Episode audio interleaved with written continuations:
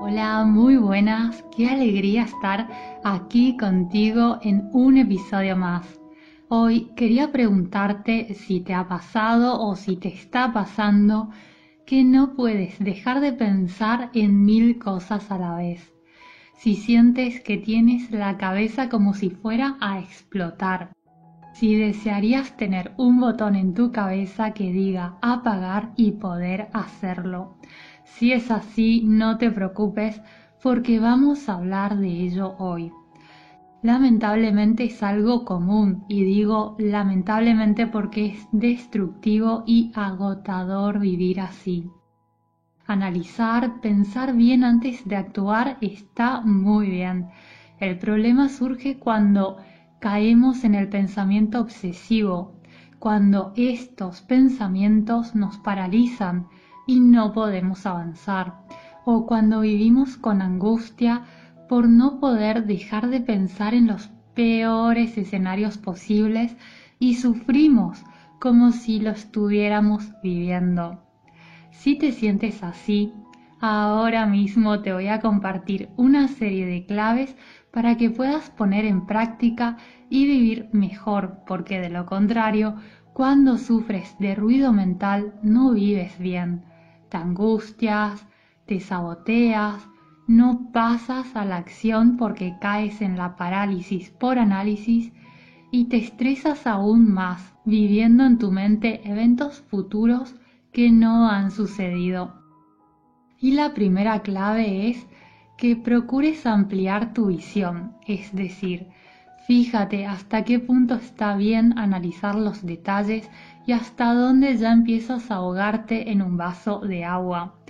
Un truco que yo uso para esto y que me ha ayudado muchísimo y me sigue ayudando porque lo sigo poniendo en práctica para ampliar mi visión de la situación o sobre todo cuando se trata de algo que me está fastidiando mucho, es pensar y preguntarme, ¿me importará esto en tres años?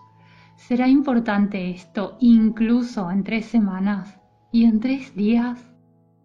Esta pregunta te saca rápidamente del pensamiento obsesivo, te ayuda a desengancharte de manera prácticamente automática, ya lo verás, y te permite ver más allá.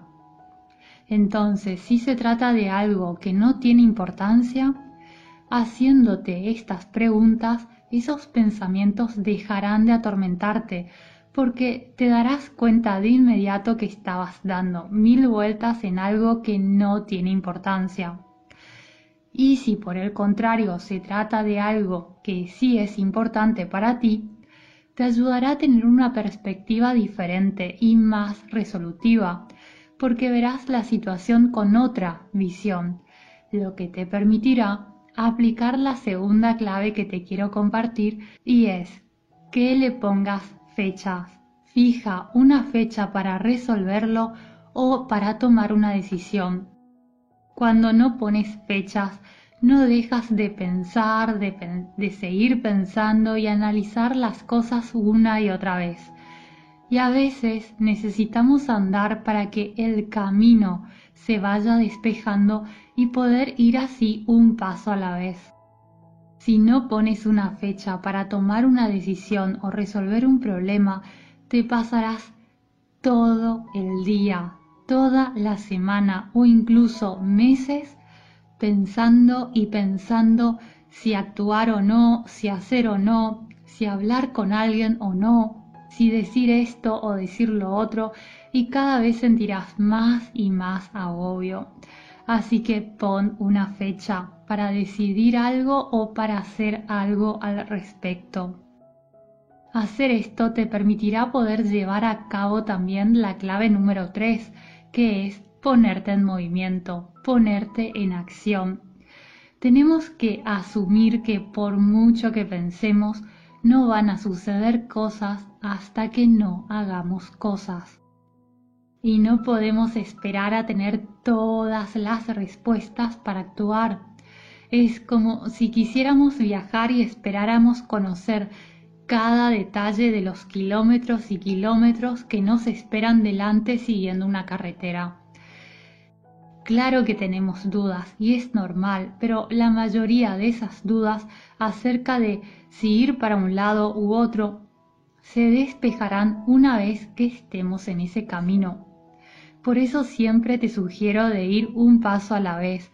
Resuelve siempre primero el primer problemita que tienes delante y luego el segundo y así sucesivamente. Además, mano a mano que avanzas vas ganando confianza y seguridad en ti. Y no solo, sino que también te darás cuenta de que sentirás menos miedo, dejarás de tener temor por lo que puede suceder, porque estarás en el momento presente, estarás viviendo una vida mindfulness, es decir, en vez de preocuparte, es decir, preocuparte, por lo que puede suceder, estarás en el momento presente ocupándote para que todo vaya bien. Y cuando te estás ocupando y te estás moviendo para avanzar, la mente se calma y te sientes mejor contigo porque estás tomando cartas en el asunto. ¿Qué me dices? ¿Te han gustado estas claves? ¿Crees que puedes ponerlas en práctica? Cualquier duda que tengas, hazme saber en los comentarios. Por último, si este episodio te ha gustado, te invito a suscribirte para que no te pierdas los siguientes episodios y espero encontrarte en los comentarios que me encanta leerte. Te mando un abrazo muy muy grande y te deseo que estés muy bien y cada día mejor. Hasta pronto.